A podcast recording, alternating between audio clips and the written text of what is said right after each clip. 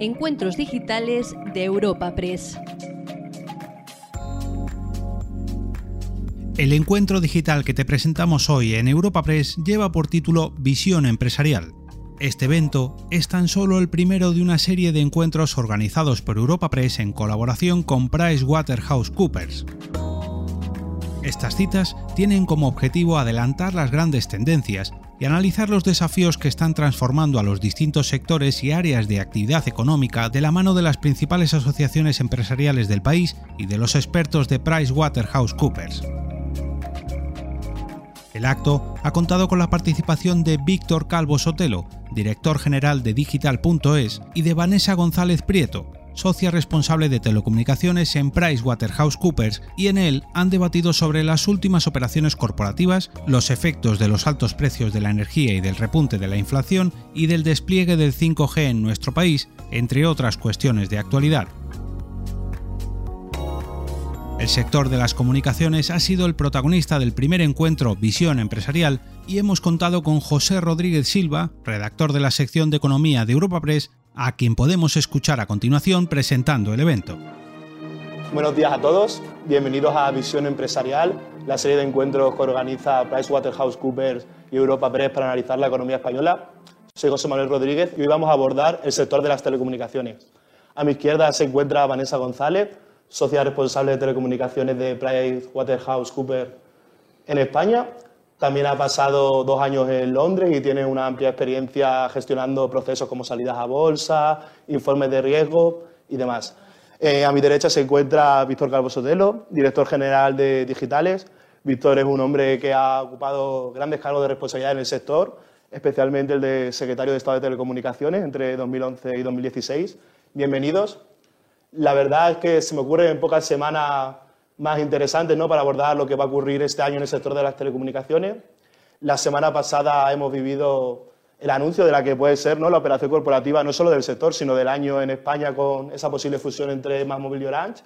Y además afrontamos un año lleno de posibles hitos, ¿no? como pueden ser numerosos proyectos legislativos, puede ser también el despliegue del ansiado 5G, ¿no? que llevamos muchos años hablando de qué será el 5G y ahora por fin parece que va a, ser, va a aterrizar, ¿no? va a ser realidad. Pero obviamente al final cualquier análisis de la situación ¿no? siempre empieza por lo urgente y venimos pues, de una situación pues, muy triste que ninguno querría estar presenciando, ¿no? como es la invasión rusa de Ucrania. Y esto pues, obviamente también genera una incertidumbre en la economía, ¿no? porque tenemos una espiral inflacionaria que no sabemos cuándo va a terminar y un aumento de costes de energía que ya algunas telecos reconocieron que había causado impacto en sus cuentas en el último trimestre. Entonces, no sé si quieres empezar tú, Vanessa, por cómo crees que está el sector estas dos variantes. Sí, como tú has dicho, estamos en un momento eh, complejo de, una gran dificultad y de una alta volatilidad, donde yo creo que cada vez es más difícil hacer predicciones en, el largo plazo, por la cantidad de escenarios que tenemos abiertos ahora mismo. En un entorno, como tú dices, en el que vemos que se está perpetuando en el tiempo la subida de los precios energéticos, tiene un impacto directo en las cuentas, como decías, que ya han anunciado algunos operadores de telecomunicaciones sobre sus costes de, sobre sus costes de energía.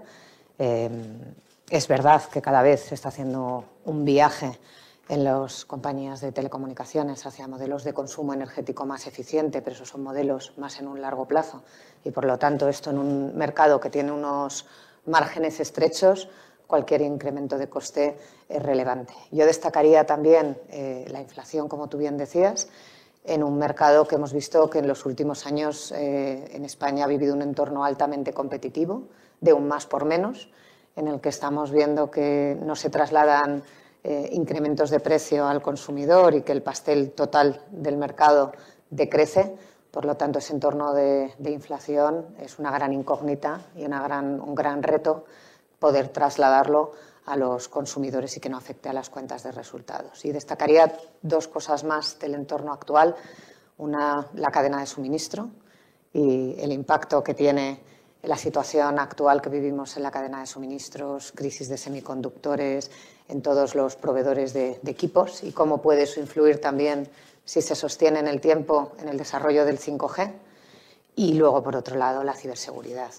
que yo creo que también en el contexto actual es uno de los puntos que creo que son relevantes en el sector. Sí, hoy yo quería empezar agradeciéndoos a PricewaterhouseCoopers y a Europa Press que, invitéis a, la asociación, a, Digitales. Eh, es un honor estar aquí representando a las 65 empresas de la asociación. Como dices tú, hay que empezar con, la actualidad. La, actualidad es, dura, es, difícil. Em, no solo vamos a un escenario de inflación, sino, como bien ha dicho Vanessa, un, escenario de problemas de suministros, de problemas logísticos y de distribución que pueden afectar de, de muchas maneras. ¿no? Hay sectores que son muy electrointensivos, que son los primeros que están sufriendo más. En nuestro sector, pues decir que esa parte más electrointensiva son los, los CPDs, los, centros de tratamiento de datos. Pero, pero ya no es solo eso. Yo creo que terminaba Vanessa hablando de ciberseguridad. Yo creo que esto, lo que la guerra de Ucrania, lo que nos ha presentado es que vivimos en un mundo más complicado y más peligroso de lo que pensábamos hace poco. Y vamos a, escenarios complejos. Eh, la Unión Europea, que a su vez es un organismo complejo, normalmente en la historia mm, se ha crecido con las dificultades. Lo que estamos viendo por ahora en estas dos primeras semanas eh, de conflicto bélico es una Unión Europea mucho más resolutiva y con más capacidad de acción de lo que podíamos pensar eh, hace poco. Y yo creo que esto también a nuestro sector, al sector de las nuevas tecnologías y de las telecomunicaciones, va a afectar en la medida de acentuar el carácter geoestratégico que tiene la, tecnología en el mundo. Eh, era ya una cuestión que la Unión Europea y la Comisión estaba abordando, pero yo creo que ahora eh, se va a hacer con un énfasis mayor. Pese a la incertidumbre y demás, no sé si os atrevéis a vaticinar un poco qué va a pasar este 2022 en el sector, porque es verdad que, digamos que la hoja de ruta no, ahora pues está un poco en suspenso en todos los campos, pero es verdad que se avecina un año que no solo digamos por la operación más muy llorán, sino que hay muchos hitos importantes, ¿no? Sí, yo creo que una de las cosas que llevamos hablando tiempo los que trabajamos eh, en el sector era eh, el fuerte entorno competitivo y que una consolidación en el sector tenía que llegar de en una manera u otra, ¿no? de cuáles iban a ser las potenciales parejas de baile. Eh, una de las noticias del año se ha producido esta semana, el anuncio de la creación de la joint venture entre, entre Orange y Másmóvil. Y, y, ahora es un proceso que, que va a ser largo, eh, pero que va a cambiar el panorama, y yo creo que no solo en España, sino que va a tener un impacto a nivel europeo, porque esta operación, que yo creo que la parte más compleja eh, que tiene es la parte regulatoria, y va a ser el, pulso ¿no? de cómo Bruselas eh, quiere ver el sector en el futuro, y estoy de acuerdo con Víctor, que todos los factores que tenemos ahora combinados y el ánimo que parecen han expresado de facilitar eh, cierta consolidación en el sector, porque comparado con Estados Unidos o con China, la fragmentación del mercado en Europa es muchísimo, es muchísimo más amplia. ¿no? Entonces, el ver cómo va evolucionando y qué impacto tiene en el mercado, cuál es el espíritu del, regulador cuando pone los, los remedies en la, la fusión, va, va, a condicionar mucho. ¿no? Y yo creo que también el crear en España un jugador a nivel de hogares, clientes más grande que Telefónica, puede también cambiar las reglas del juego a nivel regulación, regulación en, España. Y otro de los grandes temas que también tenemos que ver este año, ya has mencionado, el despliegue del, 5G, los fondos Next Generation y ver cómo esos fondos realmente llegan y qué impacto real tienen en las estrategias de inversión de, los operadores en España. Y bueno, hemos hablado de operadores de telecomunicaciones más, eh, los que tenemos yo creo los primeros en mente, ¿no? de, con clientes finales, pero España es un país pionero y con grandes jugadores también en lo que son los operadores neutros de infraestructuras, tanto en el ámbito móvil como en el ámbito de red fija. Y yo creo que temas de consolidación, operaciones corporativas, creo que va a seguir siendo un año muy activo y que vamos a seguir viendo noticias en, los próximos meses sobre otros movimientos de consolidación en el sector. Ahí, Víctor, ¿no? vosotros como digitales, ¿no? que como has dicho tenéis 65 asociados, supongo que sobre la aplicación del plan Next Generation y también sobre la actualidad regulatoria dentro del sector, ¿no? la seguís muy al día y estáis muy implicados, ¿no? también como, digamos, punto de encuentro de todo el sector. ¿no? Por supuesto. Eh, y empezando por, por, lo que comentábamos de la consolidación de un sector. Eh, eh, efectivamente, este es un sector muy dinámico. De hecho, en medio de una crisis como estamos ahora, en fin, una guerra cerca en Europa, aquello de no, en tiempos de tribulación, no hacer mudanza, el sector es suficientemente dinámico como para anunciar grandes operaciones como la que se ha anunciado entre, entre Másmóvil y, Orange. Y, eh, y como bien decía Vanessa, no es solo un asunto español, es un asunto de verdad de implicación europea. Eh, y eh, el mercado entero va a estar mirando la, actitud de Bruselas. Eh, nosotros desde la asociación siempre hemos defendido que tenemos que hacer un proceso de consolidación a nivel europeo, que es importante que existan grandes empresas europeas en el sector tecnológico en general, en el de telecomunicaciones en particular. Y yo creo que hay muchas empresas que van a estar mirando cuál es la evolución del expediente este en, Bruselas.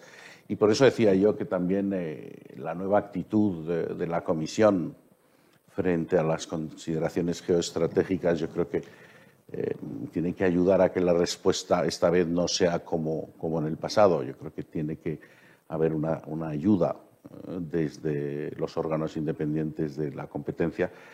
La competencia siempre ha sido la, la, cuestión más importante en la comisión. El, comisario de competencia eh, siempre ha sido el que tenía un poder real frente a sus colegas. ¿no? Eh, y yo creo que todos esperamos que, que, veamos un cambio y que se faciliten este tipo de, de operaciones. Y a la vez, eh, como dices tú, tenemos un año 2022, que además de todas estas cosas viene cargado de iniciativas legislativas muy importantes, eh, empezando por la propia Europa. Yo creo que hay dos normas que se están discutiendo ahora mismo, la DMA y la DSA, las, las directivas de mercados y de servicios, eh, que son ambiciosas, que van a cambiar eh, la forma de entender estos mercados digitales. y en España, en su momento eh, tendremos que ver también cómo las incorporamos, pero tenemos en estos momentos en el Congreso de los Diputados dos leyes muy importantes, la Ley General de Telecomunicaciones y la Ley General de Comunicación Audiovisual.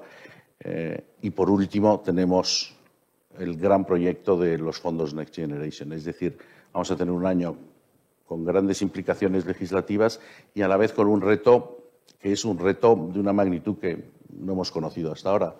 Eh, yo creo que que nos va a poner en carga no solo a las administraciones, que son las primeras que reciben esa, esa ola de, inversión, eh, al propio sector eh, privado.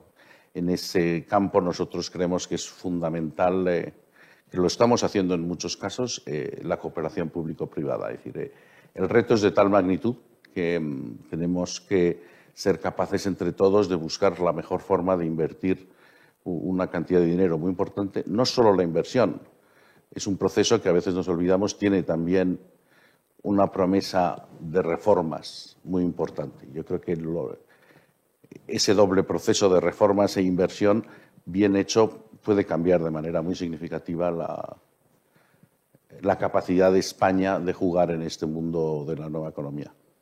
Sí, no, y hablando de la reforma, no sé si puedes un poco ilustrarnos sobre ley por qué estas dos leyes que hay en el Congreso no son importantes para el sector.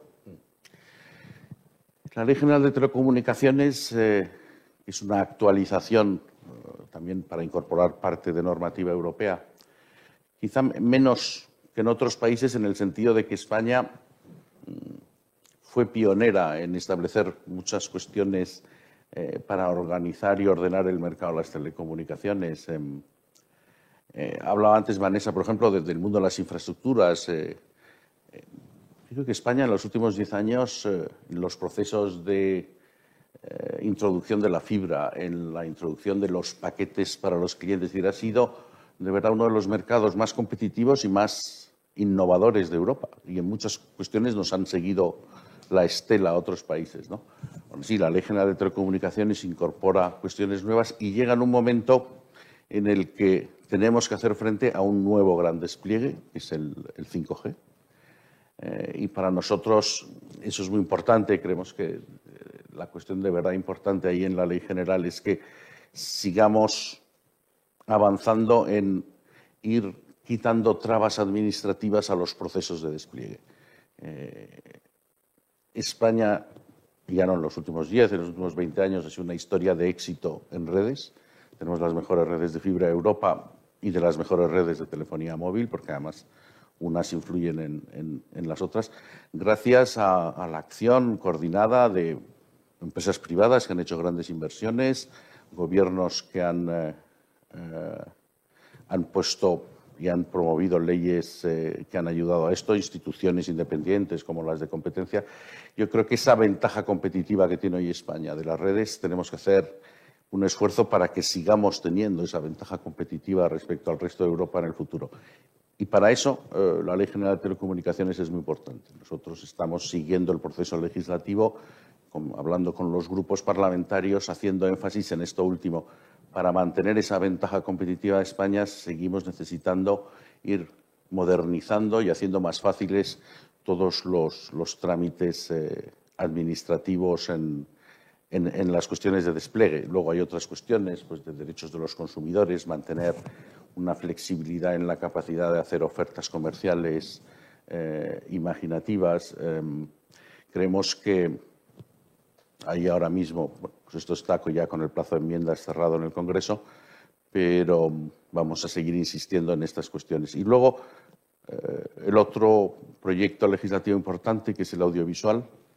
Em, también produce una modernización y una actualización eh, de ese mercado en la línea que es uno de los leitmotivs de la asociación digitales, eh, que es lo que muchas veces se llama el level playing field, es decir, nosotros entendemos de una manera muy parecida a la Comisión Europea que el nuevo mundo digital tiene normas de competencia nuevas que hay que adaptarse a ellas y que es muy importante que vayamos fijando las obligaciones a los distintos actores del mercado con una simetría, es decir, a mismos servicios, mismas obligaciones, porque ahora existen asimetrías importantes. La ley audiovisual va avanzando en ese sentido, creemos que se puede avanzar más.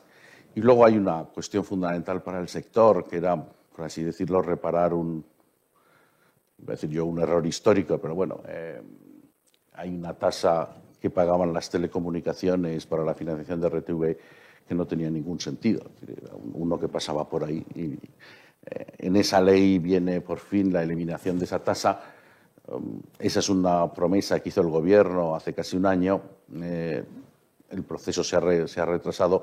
Creemos que es importante que en la ley se contemple que es, efectivamente en el año 2022 ya no haya que pagar esa tasa, porque todo lo que se tenga que pagar adicionalmente eh, son recursos que vamos a detraer eh, de, la, de, la, inversión en redes, que es una inversión muy importante. No sé si quieres añadir algo sobre esto, Vanessa. Difícil añadir algo después de, la, de la buena explicación, pero sí que haría, si me permite, Víctor, poner un pequeño resumen ¿no? de dos, tres puntos de, todo lo que, que ha comentado Víctor. Yo creo el sector es un sector con un potencial transformador de toda la economía eh, en general y es eh, un sector motor de la transformación digital y de la nueva economía de una manera absolutamente transversal. Y eh, luego hablaremos también ¿no? del 5G y el papel que va a jugar en, en todo esto. la regulación tiene que acompañar en todo ese proceso claramente y las asimetrías yo creo que son uno de los eh, caballos eh, de batalla y de las reclamaciones, como decía Víctor, en el, en el sector y que tienen que ayudar en todo ese proceso que yo creo que va a ser clave en el futuro, no solo del sector, sino de toda la economía en general en España. Tenemos el mejor, la mejor fibra de Europa, eh, pero las inversiones en 5G son muy altas y tenemos que encontrar modelos que hagan esas inversiones eh, sostenibles, que hagan esas inversiones rentables y la colaboración público-privada es absolutamente imprescindible en este entorno. Sí, ¿no? siguiendo un poco y recuperando el tema de los fondos europeos, ¿no? también ahí, y por no hablar solamente de la red y un poco de, de la labor pura ¿no? de operadores de telecomunicaciones, tenemos ahí programas, por ejemplo, como el kit digital, en el que también el sector de las telecomunicaciones está llamado a jugar un papel muy relevante a la de también abordar otra transformación muy importante para España, ¿no? como es la transformación digital de las pequeñas y medianas empresas. Sí, hemos hablado ya muchas veces que la pandemia ha puesto de, ha acelerado muchos procesos y ha puesto de relevancia en el sector de las telecomunicaciones, que son la columna vertebral de la economía. En el momento de la pandemia no podríamos haber eh, teletrabajado, no podríamos habernos comunicado con nuestras familias, nuestros hijos no podrían haber seguido estudiando, las fábricas no podrían haber seguido funcionando, hospitales funcionando, la administración pública y toda esa vertebración ha sido gracias a la fortaleza del sector de las telecomunicaciones y de las, redes que ya hemos comentado privilegiadas que tiene España, que tiene España comparada con Europa. Por lo tanto, el sector está llamado en este proceso de fondos no solo a seguir invirtiendo en ese, en ese despliegue de, redes y que haya una colaboración y unos fondos específicos para llegar a esas zonas eh, que a priori no son rentables ¿no? Para, para, un operador de hacer un despliegue y ahí es donde tienen que llegar los fondos para facilitar ese proceso. Pero luego tienen que ser ese agente canalizador, ese agente transformador que dé esa cadena vertebral, esa columna vertebral a las pequeñas y medianas empresas de este país. Entonces, el, papel que van a jugar como agente digitalizador las empresas de telecomunicaciones va a ser, va a ser clave porque tienen una capilaridad eh, que es absolutamente necesaria para asegurar que esos fondos llegan a donde tienen que llegar, ¿no? que son las pymes. Estamos hablando de más de 3.000 millones, pero estamos hablando de un número tan elevado de pymes que tienes esos agentes con una gran capilaridad, capacidad de llegada y de entendimiento de las necesidades de las pymes y con esos productos específicos, eh, que si no sería una gran oportunidad eh, perdida para todo el tejido empresarial de este país. Ahí, Víctor, vosotros no tenéis varios grupos de trabajo sobre este tema y muchos otros relacionados ¿no? con los fondos Next Generation. No sé, una vez ya que tenemos la fecha, ¿no? sabemos que el 15 de marzo van a empezar a poder solicitarse las ayudas cuáles son las expectativas del sector respecto a la acogida por parte de las pequeñas y medianas empresas de este tipo pues, de bonos digitales, ¿no? Nosotros esperamos que haya una buena respuesta. Yo creo que los primeros pasos de los, del proceso que se ha seguido para poner en marcha uh, estas propuestas de, transformación han ido bien. Eh, es verdad que la pandemia eh, nos metió a todos, a empresas y particulares, eh, en un uso mucho más intensivo de las nuevas tecnologías. Y si consideramos que España, en, los índices DESI de, la Unión, mm, teníamos una serie de fortalezas, pero es verdad que entre nuestras debilidades estaba el uso de la población en general, de las pequeñas y medianas empresas en, particular también, que era un uso menos intenso que otros países. Y en ese sentido la pandemia eh, yo creo que nos ha acercado me gusta decir que, tenemos que seguir lanzando el mensaje a la sociedad entera, no solo a los sectores económicos, que toda la sociedad ha hecho un esfuerzo por superar la barrera de entrada del uso de las nuevas tecnologías. que hay que persistir en ese esfuerzo y que con un poco más eh, no solo podemos, como hemos hecho hasta ahora, comunicarnos y hacer cosas durante la pandemia, sino que podemos modernizar toda nuestra estructura. Los fondos, eh, los fondos europeos tienen asuntos tecnológicos específicos. Como dices, nosotros hemos hecho mesas de trabajo pues, para mm, tecnología en el mundo de la agricultura, la inteligencia artificial, el uso del español en Internet, en eh, movilidad, en eh, sostenibilidad. Eh, yo creo que ahí en todos esos puntos va a haber proyectos importantes, pero los que más pueden transformar España, y yo creo que lo ha dicho Vanessa, son esos proyectos que tienen que afectar a millones de personas y tenemos ahí el Digital Toolkit, eh, la, propuesta para pequeñas y medianas empresas de poder ir cogiendo herramientas digitales para la gestión de sus asuntos. Eh, y también los proyectos que son muy ambiciosos de, formación. En el mundo de la educación, la formación, la formación para el empleo, eh, va a haber también fondos muy importantes. Yo creo que también nos encontramos con un sector de formación mucho más moderno y con mucha más capacidad que hace apenas cinco años. Y si somos capaces de llevar bien esos dos grandes proyectos a la sociedad entera, el Digital Toolkit y los procesos de formación, eh, ese creo que sería probablemente el, cambio más importante para España en, eh, en, este, momento de, en, este, en este momento tan intenso de, fondos europeos. Sí, no, ahí pues, como bien a colación no está también el tema del plan de competencias digitales, ¿no? Que además es un plan muy transversal, ¿no? Porque no solo pretende llegar a empresas, sino también a particulares, ¿no? Y eso no deja de ser también otro punto que quizás, quizás abordaban esa, ¿no? De la importancia también de, pues de no solo del sector de las telecomunicaciones, sino del sector tecnológico en general, de colaborar para al final también impulsar digamos, la generación de talento digital, ¿no? porque al final todo lo que hablamos del 5G, de conectividad, si no hay digamos, una masa de trabajadores que pueda aprovecharlo, va a ser un esfuerzo estéril. ¿no? Sí, otra de las grandes batallas que luchamos es la batalla por el talento. ¿no? Y, y como tú dices, es una es algo que afecta al sector de telecomunicaciones, al sector de la tecnología y a toda la sociedad en, general. Y lo decía Víctor, estos planes eh, son una, una, herramienta clara de poner de la nueva economía y no solo para el sector, sino para la población en, para la población en general. Aquí lo mismo, el sector tiene un doble papel por un lado, sus propios procesos de upskilling y de transformación digital que están viviendo, como todas eh, las empresas de, este país, todos tenemos que subirnos a esa renovación de, no de perfiles solo, de capacidades, de incorporación de, talento. Eh, y luego tienen la vertiente de ser ellos el agente también, ¿no? facilitador a través de, de las redes, de llegar con esa formación no solo a los grandes núcleos urbanos, eh, sino a, toda esa capilaridad de, España que tiene que beneficiarse de esos programas de, formación y de transformación.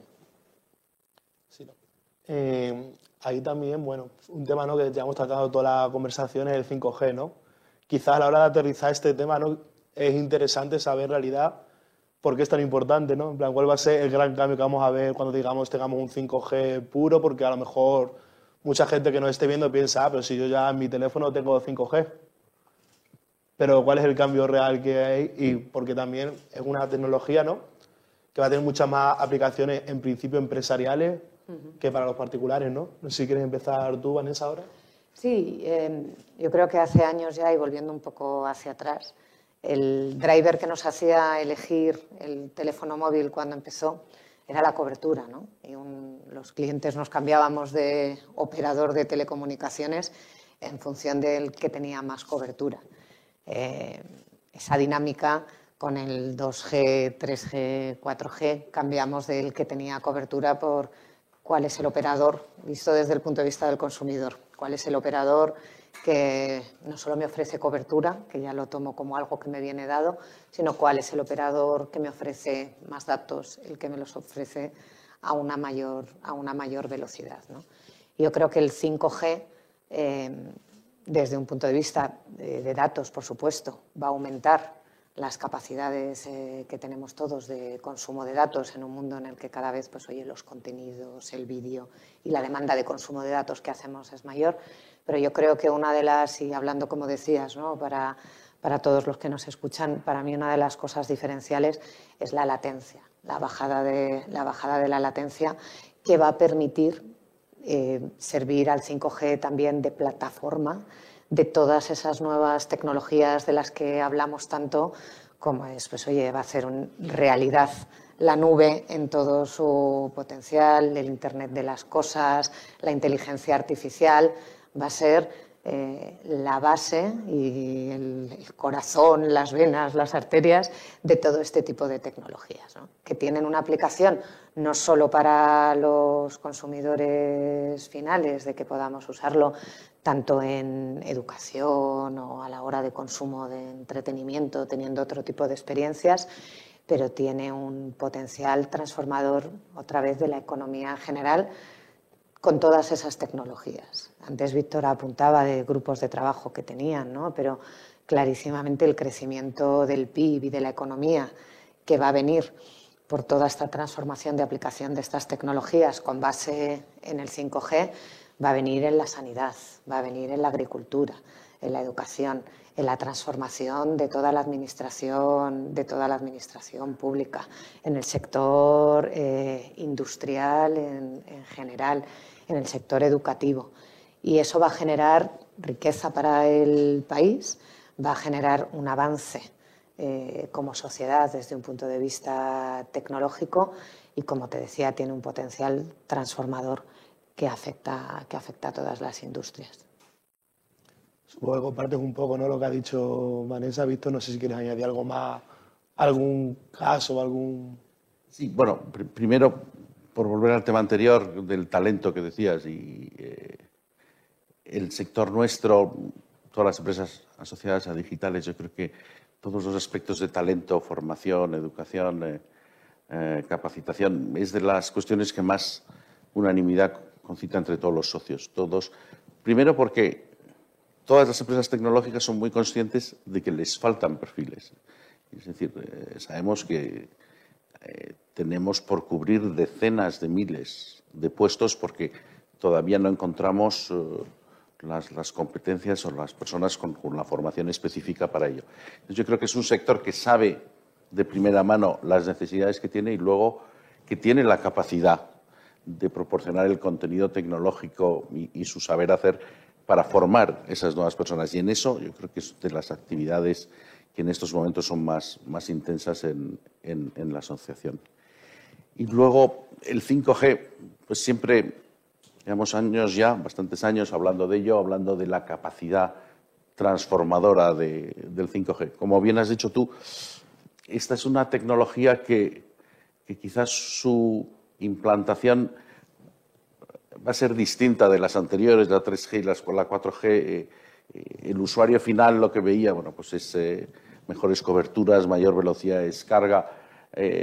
aquí las implicaciones del 5G van más hacia nuevas soluciones empresariales que a, digamos, ese simple, esa simple mejora que venía de las condiciones de, navegación con, con tecnologías anteriores. Porque el 5G tiene de transformador que se apoya mucho más en el hardware nuevo, tiene muchas más capacidades de cambiar a través del software, es la llamada virtualización. Y va a ser una tecnología en la que una vez instaladas las, tú puedes ir variando y haciendo productos y servicios completamente nuevos. Como bien decía Vanessa, una de las cualidades principales es la baja latencia. Eso abre un mundo de posibilidades en, la inmediatez de la respuesta.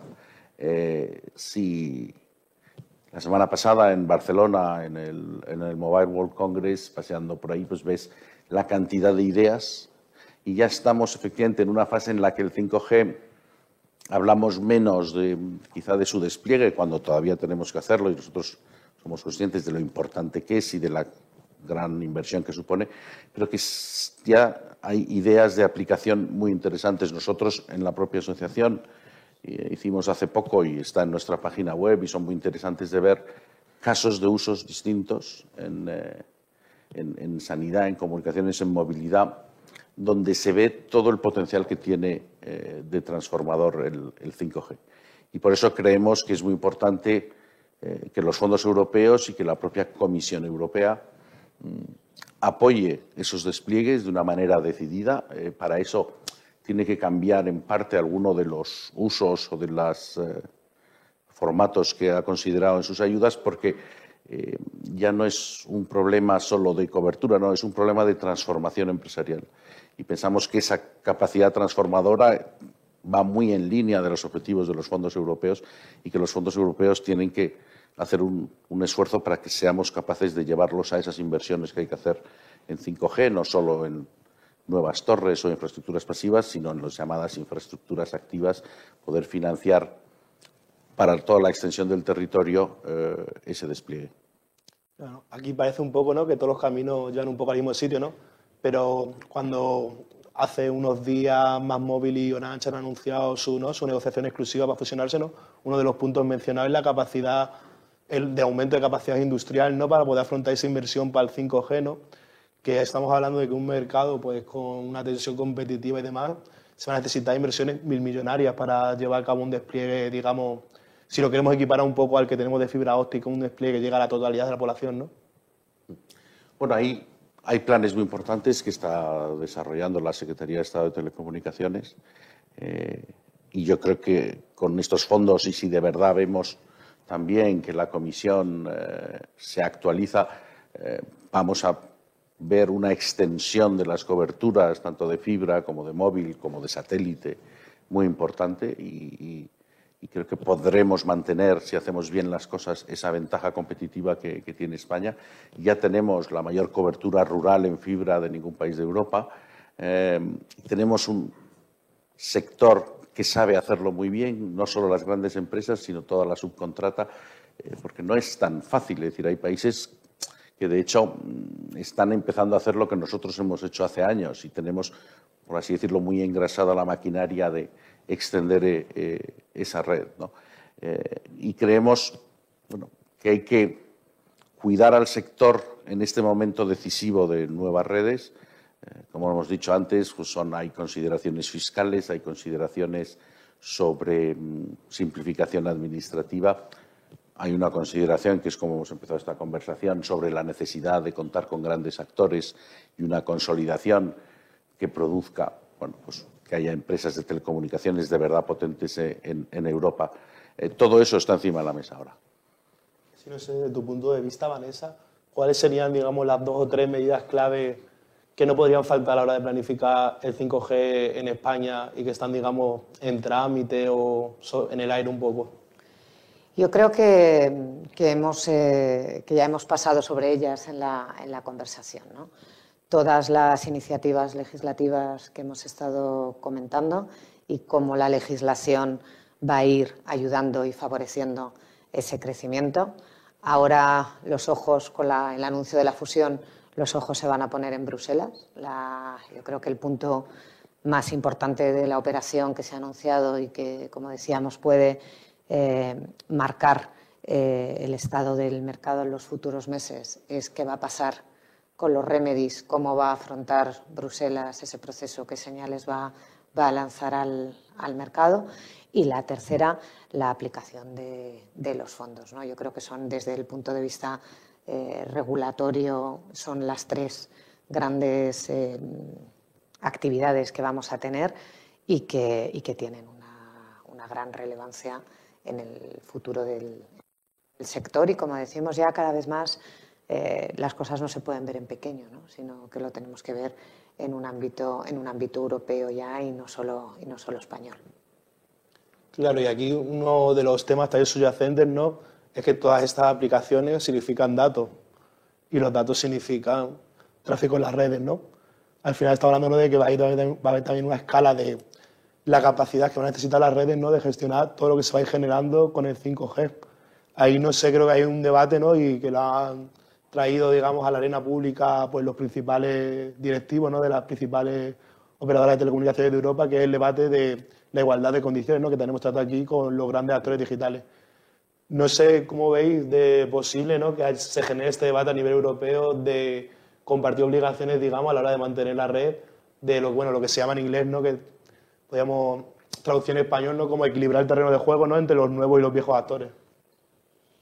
Yo creo que es, eh, yo creo que es complejo ¿eh? y que además no puede ser únicamente una, una, respuesta europea, sino que implica un punto de vista más, más global. ¿no?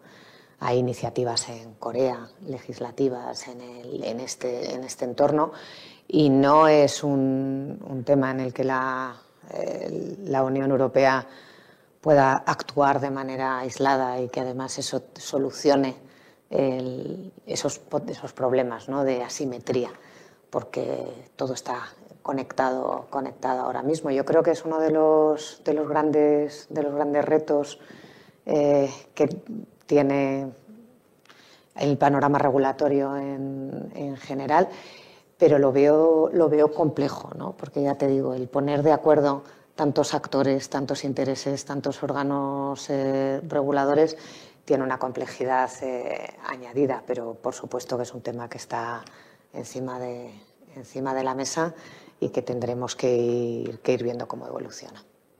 O del sector, visto vosotros, ¿cómo lo veis? O si queréis explicar mejor cuáles son las demandas.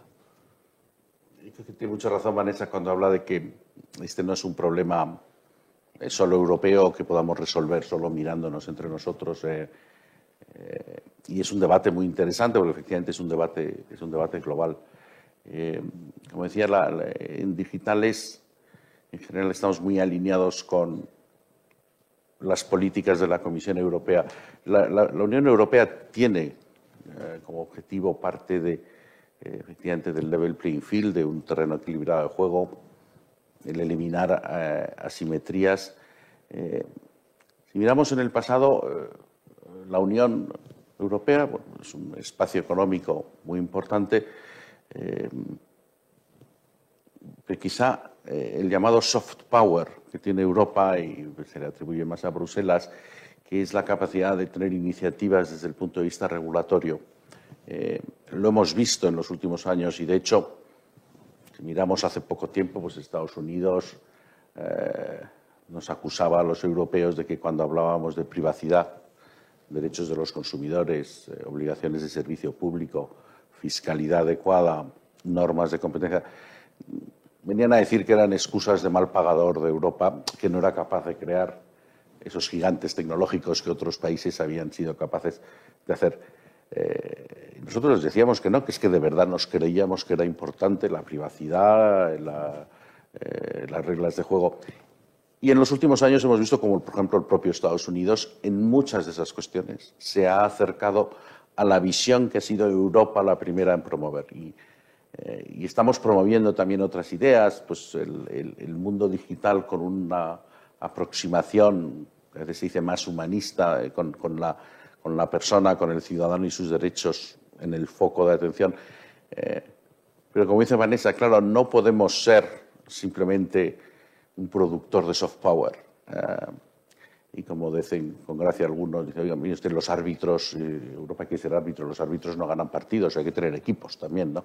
Eh, y yo creo que por eso es tan interesante este proceso, que, viene también conjugado con, con, el gran proceso de los fondos europeos, que tiene en cuenta que tenemos que crear grandes empresas europeas en todos los ámbitos para tener eh, se habla de soberanía tecnológica, de bueno, una capacidad de, de, actuar la propia Europa, que como decía al principio, la propia guerra que estamos viendo ahora en Ucrania eh, pone de relieve mm, bueno, pues eso, que el mundo es más complejo y más peligroso de lo que pensábamos y que tenemos que tener esa capacidad eh, en Europa. ¿no? yo creo que, que se va avanzando bien. Ahora hay las dos grandes piezas legislativas en Bruselas la Digital Markets Act y la Digital Services Act, que van en esa dirección, pero no hay que olvidar que, no solo tenemos que producir regulación, tenemos que ser capaces de tener empresas con capacidad de inversión, con capacidad de innovación para seguir siendo un actor en, un mundo global. Y bueno, se nos va poco a poco terminando el tiempo, ¿no? pero tampoco quería dejar sin abordar un tema que de hecho está muy presente, como ha mencionado antes, en el Mobile World Congress, ¿no? que es un poco la pareja digitalización o la pareja telecos y sostenibilidad, ¿no? Porque muchas veces cuando hablamos de sostenibilidad, de cambio climático, pues a la hora de combatirlo se habla mucho de la producción de energía y demás, pero la digitalización y el 5G te juegan un papel clave, ¿no, Víctor? y yo paseando por, por el Mobile World Congress, eh, no, uno, sino en dos, dos pabellones que tuvo su gracia, ah, la empresa en cuestión tenía como color corporativo el rojo y decían, bueno, el color corporativo es el rojo, pero aquí estamos todos poniendo los pabellones muy verdes. Y efectivamente eh, se estaba viendo, eh, en casi todos los lados veías aplicaciones hacia la sostenibilidad. que yo creo que es otro de los ejes de, los fondos europeos y de, la política europea. Em, y el propio mundo de las telecomunicaciones avanza en ese sentido, es decir, los nuevos equipos de 5G son mucho más eficientes en la transmisión de datos en el consumo energético que los anteriores. Pero ya no solo es que los equipos sean más eficientes, sino que la capacidad de gestionar, como decía antes de la virtualización vía software, la capacidad de gestionar esos equipos, de la operación de las propias antenas, aplicando inteligencia artificial a los patrones de uso, produce también un ahorro de energía de a lo mejor del orden de un 30% más. Eso es, digamos, la parte de consumo y de sostenibilidad del propio sector en sí mismo. Siendo eso importante, es mucho más importante lo que puede conseguir para otros sectores, es decir, la aplicación de nuevas tecnologías en el mundo del transporte, de la movilidad, de los residuos, de la fabricación. De... Ahí es donde, eh, de verdad, esta tecnología va a hacer grandes avances en la sostenibilidad general de, la economía. Y por eso volvemos a lo de siempre. Eh, el 5G es una tecnología transformadora, también en el área de la sostenibilidad. Ahí también, ¿no? supongo que desde PricewaterhouseCoopers ¿no?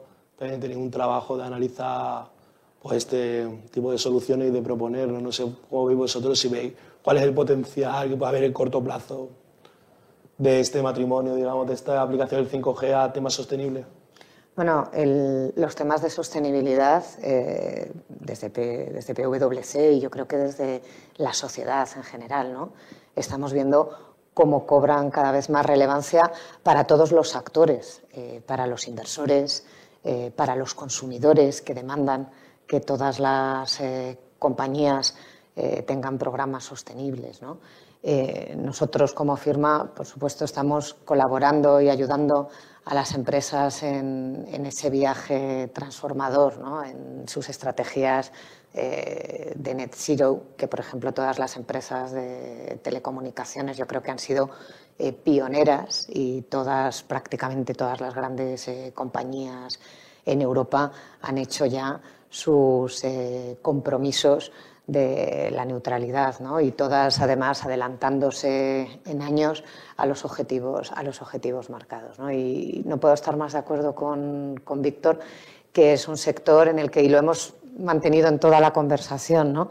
la doble vertiente siempre que tiene. Por un lado, la propia vertiente del sector, y yo creo que ahí el ser eh, un país puntero en tecnologías, en fibra, la fibra es muchísimo más eficiente desde un punto de vista eh, energético que el cobre. Eh, ya en, España Telefónica ha anunciado que para el 2025 tendrá completamente sustituida su red de cobre por red de fibra. Eh, en Europa están empezando a desarrollar ahora en muchos países con unas penetraciones bajísimas la red de fibra. ¿no? Por lo tanto, desde ese punto de vista de la E, yo creo que, las empresas de telecomunicaciones están a la vanguardia y en España claramente. Pero no nos podemos olvidar de, la S, de la G, del componente social también que tiene, que tiene la sostenibilidad.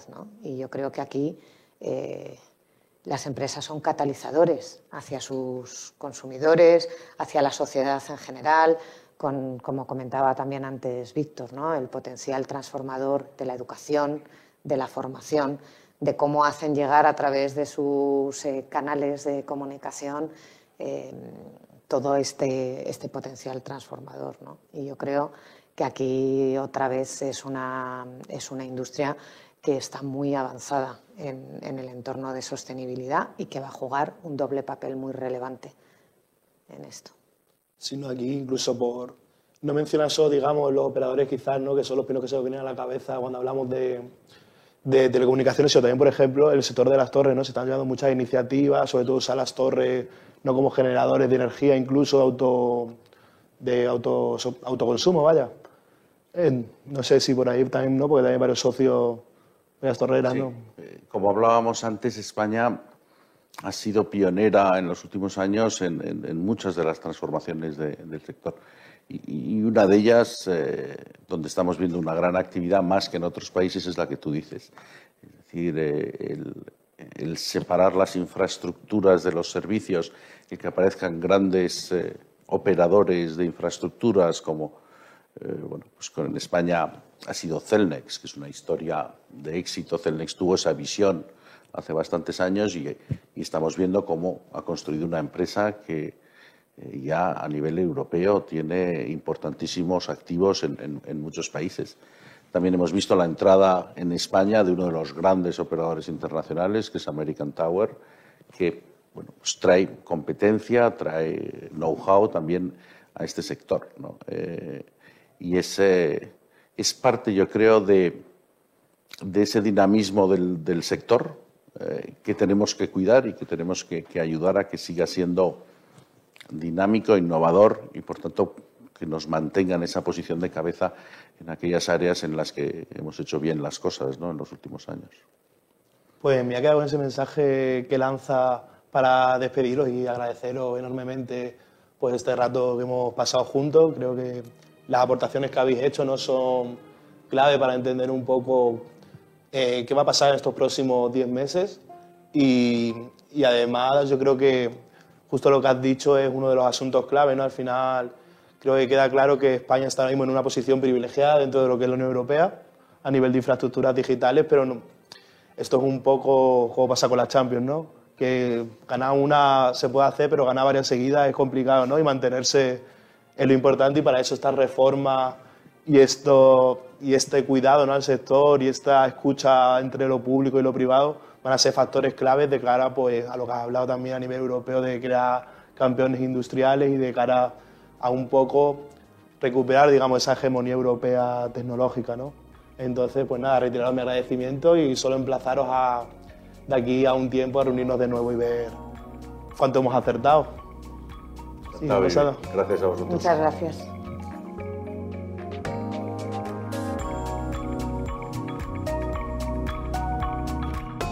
Despedimos esta edición de los encuentros digitales de Europa Press invitando a todos nuestros oyentes a descubrir el resto de episodios de este podcast, así como los del resto de programas de nuestra red a través de europapress.es barra podcast. Recuerda que todos ellos están disponibles en las principales plataformas de podcasting.